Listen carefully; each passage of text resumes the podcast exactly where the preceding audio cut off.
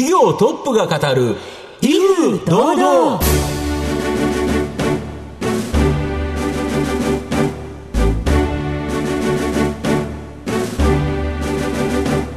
明けましておめでとうございます。毎度相場の福の神こと藤本信之です。おめでとうございます。アシスタントの飯村美希です。この番組は巷で話題の気になる企業トップをお招きして番組の指揮者的役割である財産ネット企業調査部長藤本信之さんが独特のタクトさばきでゲストの人となりを楽しく奏でて紹介していく企業情報番組です。ということで本年最初の放送となります。藤本さん改めまして本年もどうぞよろしくお願いいたします。よろしくお願いします。えー、ラジオをお聞きの皆様も最初からお付き合いいただきまして、はい、ありがとうございます。本年もどうぞよろしくお願いいたしますでは新年最初の威風堂々どうぞ最後までお楽しみくださいこの番組は企業のデジタルトランスフォーメーションを支援する IT サービスのトップランナーパシフィックネットの提供財産ネットの制作協力でお送りします。企業トップが語る威風堂々。それでは本日のゲストをご紹介します。証券コード7140東証グロース上場ペットゴー株式会社代表取締役社長黒沢博さんにお越しいただいております。黒沢さん、本日どうぞよろしくお願いいたします。よろしくお願いします。お願いします。ペットゴー株式会社は、東京都中野区の東京メトロ中野坂上駅近くに本社があります。愛するペットがいつまでも健康で、そして長生きでいてほしい。そんな飼い主の皆様の思いに応えるべく設立された企業です。それでは、黒沢さんの方からも簡単に御社のことを教えてください。はい。えー、ハッピーペットライフ、ハッピーワールド、ペットライフを幸せに、世の中を幸せに、ペット GO 株式会社代表取締役の黒沢と申します。私たちはペットの会社でございます。あの、ペットの会社というといろんな会社があるんですけども、私たちはペットヘルスというペットの健康のために、まあ、貢献していく商品というのをデジタル、まあ、e コマースでお客様にお届けすると、あの、いうことをやっています。あの、現状は、あまあ、そういった商品をですね、えー、自分たちも作り、えー、他社の商品を販売したりとかしてますけども、まあ、わかりやすく言うと、ペットライフを DX すると、まあ、いうことを目指している、まあ、そのような会社でございます。はい。ありがとうございます。後ほど企業についてはまたじっくりと伺っていきたいと思いますが、まずは黒沢さんの自己紹介を兼ねまして、しばし質問にお付き合いいただければと思います。はいでは、黒沢さん、生年月日を教えてください。えー、1971年6月25日です。51歳になります。はい。ご出身はどちらでしょうか？秋田県大館市というあの八甲の、はい、中堅八甲の実家がある、ちょっと田舎の町ですね。はい、はい子供の頃、ご両親のご職業を教えてください。父は、あの、その秋田県大館市で日用品雑貨の問屋業を、はい、まあ、営んで、えー、おりました。えー、まあ、母はあの専業主婦ということで、えー、お花を教えていました。はい、ということで、えー、ご実家も会社をやられてた。ということなんですけれども、はい、ご自身に何か影響などはございましたでしょうか？そうですね。私あの次男でございましたので、まあ、兄と妹がいるんですけども、えーまあ、小さい時からですね祖父からはあの、次男っていうのはもうこれから一人で生きていくんだと、まあ、いうことをずっと言われて育ってきましたので、まあ、やはり父の姿、まあ、祖父の姿を見て、まあ、いつかはあ会社を経営したいと、まあ、そのようにずっと思って育ってまいりました。はい。え学生時代何か熱中したことがありましたら教えてください。大学時代ですね、やはり一番思い出にあるのは、えー、まあ、ボランティアをやりながら、はい、携帯電話の販売という、まあ、大手商社の、まあ、アルバイトをやっていました。そのボランティアを始めたきっかけは何でしょうか？当時あの私は中央大学という、あの父がまあ中央大学卒だったので、はい、私も中央大学に行ったんですけども、えー、当時アメリカのカウフニア、ロサンゼルスで大きな地震が、まあ、あって、はい、まあ、そこで組織された、まあ、ボランティア団体というのが存在してまして、まあ、そういったボランティア団体があるということが分かって、まあ、全国からあ支援物資を集めて、何かグローバルで、えー災害があったらそこに持っていくと、まあ、そんなことをやってるボランティアに出会うことができました。直接自分で物資を届けるわけですね。そうですね。お金も大変なんじゃないでしょうか？そうなんですよね。あの、自分たちで、その飛行機代とかっていうのを、まあ、自分でどうにかしないといけないので、まあ、そういったところで、あの、大手総合商社の、まあ、携帯電話販売のアルバイトというのにも、これ偶然出会うことができて、各大学のですね、えーで、チームを作って、売り上げを競い合うと、まあ、そんな経験を、あの、させていただくことができました。そこまでできた理由というか思いっていうのはどういったところがあるのでしょうか？うんやっぱりあの、私、秋田県大館市という本当に田舎者なので、はい。まあ、東京に出てきて、一緒に一度の人生、まあ、本当にいろんなことを経験したいと、まあ、いう思いがあったのと、実家が日用品雑貨の問屋業で、まあ、7万人ぐらいの人口の町の、まあ、日用品を提供している家に生まれましたから、まあ、何かやっぱり世の中にこう貢献したいという思いがありました。ただ、あの、世の中に貢献するためには、やっぱりお金も必要だよね、という、まあ、その両輪を、あの、この大学時代に、まあ、偶然経験することができたと、えーいうことでございます。えーではその後社会人のスタートはどちらでしょうか？社会人は、えーまあ、そういったことから、まあ、もっともっと世の中を知りたいと。当時私の時は就職氷河期ということで、100社ぐらい、あの、いろんな会社を回りましたが、まあ、そこの中でもやっぱり総合商社と、えーいうところに、まあ、非常に興味を持ちました。あの、総合商社というのはいろんな子会社を作って、当時私が入った住友商事さんは1000人の社長を作ると、まあ、いうようなあのキャッチコピーでですね、あの学生を集めてましたので、まあ、もしかしたら自分も社長になれるんじゃないかなという思いで、えー入社いたしました。そしてまさに現在社長になってらっしゃるわけなんですけれども、そこまでの経緯を教えていただけますでしょうか？えーまあ、住友商事に入って、えーまあ、最初は財務部で、会社の中どういうふうにお金が回っているかということを勉強しまして、まあ、その後、インターネットをやる部隊、部門にですね、移動しました。まあ、そこで海外のいろいろな、あの、インターネットの企業というのを見る機会に、えー、会いまして、まあ、タイムマシン経営というふうなことですけども、海外の企業を日本に持ってきて、えー日本で事業をすると。まあ、そんなことも、えー、住友商事で経験をさせていただき、まあ、その後、ちょっときっかけがあって、マッキンゼというですね、あの、コンサルティング会社に、まあ、転職をすると。えーその後に、まあ、私たちの会社を起業するという、まあ、そんな流れになっています。はい。はいなぜペットだったのでしょうか？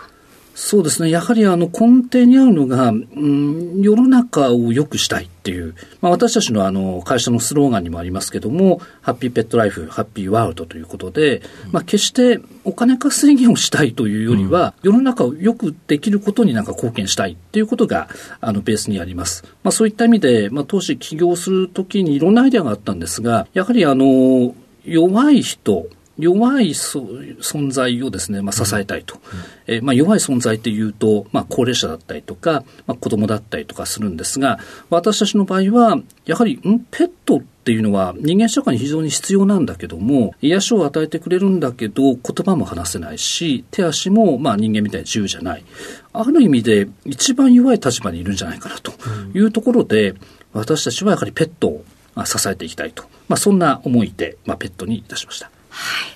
ありがとうございます。はいさて、黒沢さんの人となり皆さんにはどのように伝わりましたでしょうか？後半では黒沢さんが率いますペット号株式会社についてじっくりと伺ってまいります。企業トップが語る威風堂々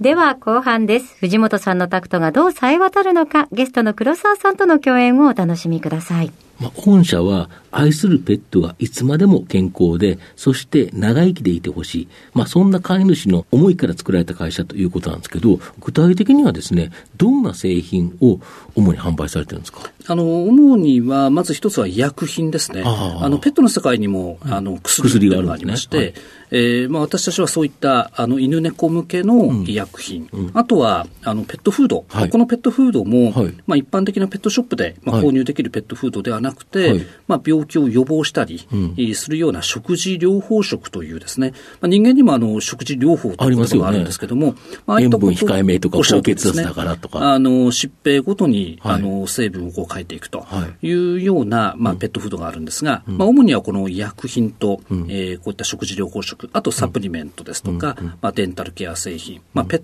トの健康に役立つような商品というのを販売しております。全く人間と一緒ですよね。おっしゃる通りですね。人間でも薬を飲んで健康食品になって、で、食べる食品も、まあ、そういうような専門のやつを食べる方もおられるということで、全く一緒ですよね。あのーまあ、昔、私のちっちゃい時っていうのは、犬は外で飼ってたりとかしてたんですが、そうですよね。私の家もですね、2匹、あの保護団体から、あの譲渡を受けて、えー今一緒に暮らしてるんですけども、もうベッドも一緒ですし、夜も一緒に寝てるんですね。まあそうなればなるほど、人間と全く同じような病気になっていくと。要は人間でいうと成人病みたいな感じなんですが、まあ、非常にあの人間の世界に近くなっていってますね。うん。で、日本では今15歳以下の子供の数より犬猫の飼育頭数、こちらの方が多いということで、まあ、世帯平均のペット関連支出も、これ安定的に増加しているとか。あこれは本当に驚きなんですけど、はまあ、皆様がペットにた対してこう消費している額というのは、もうずーっと右肩上がりで上がっていってます。で、まあ、数もですね、あのい子供の数よりも多いってことなんですが、ただこれ、先進国で見ると、一番低いんですね。あ、そうなんですか、ええ。まあ、ある意味でもっともっと増える可能性もあるし、やはり何かこうに、日本っていうのは、まあ、犬猫を飼いたくても、飼いたい人いっぱいいるんだけど、飼えないっていう。ちょっと家が狭かったり、いろいろしますからね。そうなんですよねんとすると、これはもうまだまだこのペット関連というのは、市場自体が大きく伸びるということですか？私はこれからの世の中、子供の数が今よりも倍に増えるというふうには、ちょっと考えにくいなと思ってまして、まあ、ただ、あの人間のこの寂しさというのをうんこう癒してくれる犬猫っていうのは、まあ、ある意味で子供よりももっともっと増えていくんじゃないかなと、まあそんな気がしてます。なるほど。はいで、御社は基本はネット販売で、はい自社サイトでも販売されるし、まあ、アマゾンとか楽天とかの EC モール、まあ、こちらでも販売されてるとか。そうですね。あの、やはり日用品ですので、まあ、できるだけ多くの方々に、えーそれを、まあ、利用していただきたいというところで、自社サイト以外にも、まあ、大手オンラインものでも販売をしています。特に療法食とかだと、はい。サブスクじゃないですけど、はい。ある程度固定で送られるようなサービス、これもこれやってるんですか？そうですね。私たちの強みの一つであるこのデジタル化というところが、はい。はい。あの、この裏側にあってお客様に非常に見えにくいんですが、まあ、ポチッと、まあ、注文していただくと、もうずーっと、あの、届いていくと。定期的に。いうことで、まあ、いつでももちろんキャンセルもできますし、まあ、非常にこう便利な仕組みっていうのが、私たちが自分たちで構築をして、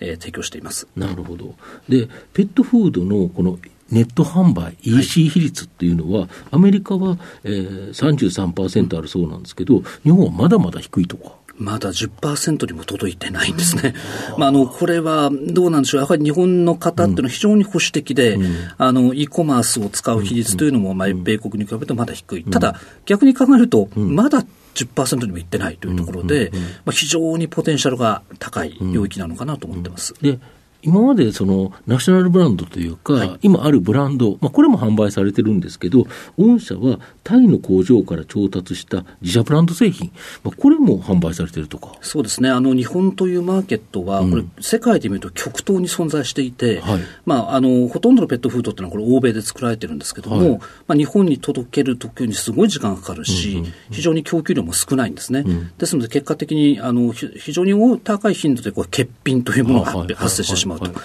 まあ、これは、あの、お客様にとって、あの、ペットの QL を向上する妨げになるんじゃないかということで、まあそうですよねえもう自分たちで作らないといけないということで、今は自分たちの製品も作って、えー販売をしています。なるほど。これが、まあ、価格競争力っていうところでも、やはり、えっ、と、プラスに働くっていう感じですか？えあの今、この昨今の値上げによって、まあ、非常にペットフードもすごく高くなってきてるんですね。そりゃそうですよね。ええ輸入してるものが多いんですよね、おっしゃる通りですね。ですので、まあ、とはいえ、あの、ペットというと一緒に旅行に行ったりとか、いろんな消費をお客様されたいと思いますので、まあ、できるだけ経済的に優しい、あの、そういった価格での提供というのを私たちは目指してやっています。なるほど。御社の今後の成長を引っ張るもの、改めて教えていただきたいんですが。あの、まずは足元で言いますと、私たちが今自分たちで作っているベッツワンというはい独自の、まあ、自社ブランド製品、まあ、これを、まあ、もっともっと品揃えを増やしてですね、提供していくっていう、まあ、これが非常に大きな成長の、まあ、一つになってます。あとは私たちのお客様というのは今、もう100万人を超えてるんですね。200万人を超えてます。あの、累計のお客様の数がですね。まあ、そういったお客様の数をベースにして、やはりあの、商品の提供だけではなくて、はい。まあ、サービスも DX していきたいなというふうに思ってますので、はい。まあ、まだまだこれから楽しみな、あの展開が待っているというふうに思っています。まあ、ペットに関するビッグデータ、これもお持ちですよね。おっしゃる通りですね。あの、先ほどの200万人のお客様の、うん、まあ、どういったペットを飼っていて、うん、何を購入しているかと、そういったデータも持っていますので、うん、まあ、それを製品開発だけではなくて、はい、まあ、サービスの開発、まあ、そういったものにも提供していきたいなというふうに思っています。では藤本さん最後の質問をお願いいたしますあなたの心に残る四字熟語教えていただきたいんですが、えー、質実合憲えー、この4文字になります。はい。なぜ選ばれましたか？え、これあの、私たちの会社っていうのは、あの、こういったカードですね。はい、皆さんにお見せできないんですけども、はい、まあ、10のコミットメントというものを、はい、まあ、社員に、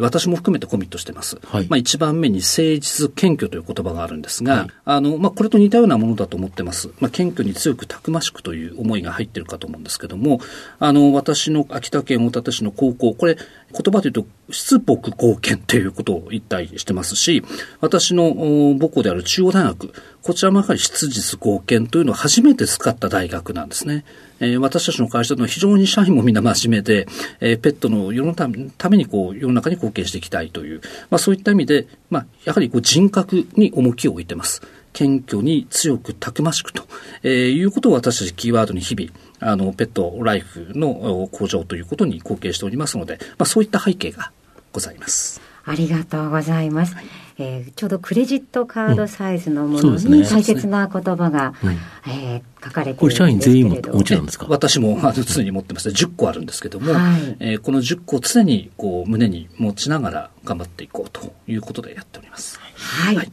ありがとうございます。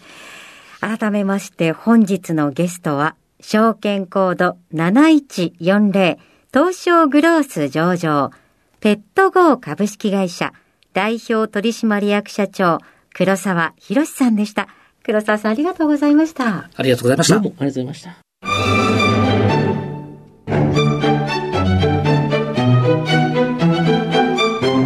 企業トップが語る威風堂々。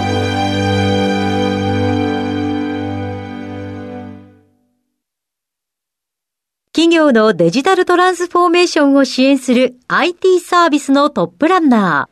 東証スタンダード、証券コード3021パシフィックネットは、パソコンの調達、設定、運用管理からクラウドサービスの導入まで、企業のデジタルトランスフォーメーションをサブスクリプションで支援する信頼のパートナーです。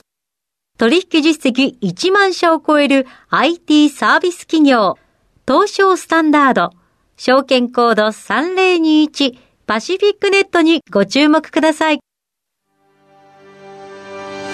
お送りしてきました企業トップが語る威風堂々、そろそろお別れのお時間です。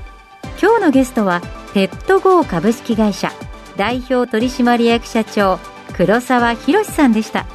そして黒沢さんの選ばれました四字熟語は、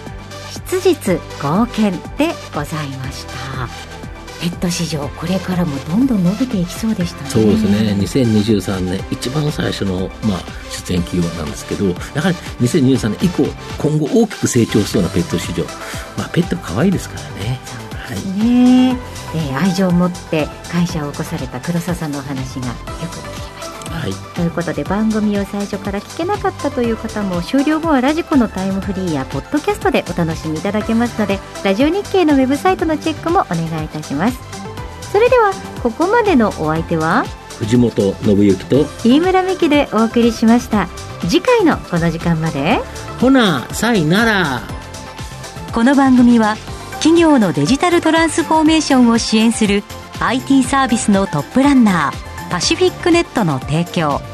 財産ネットの制作協力でお送りしました。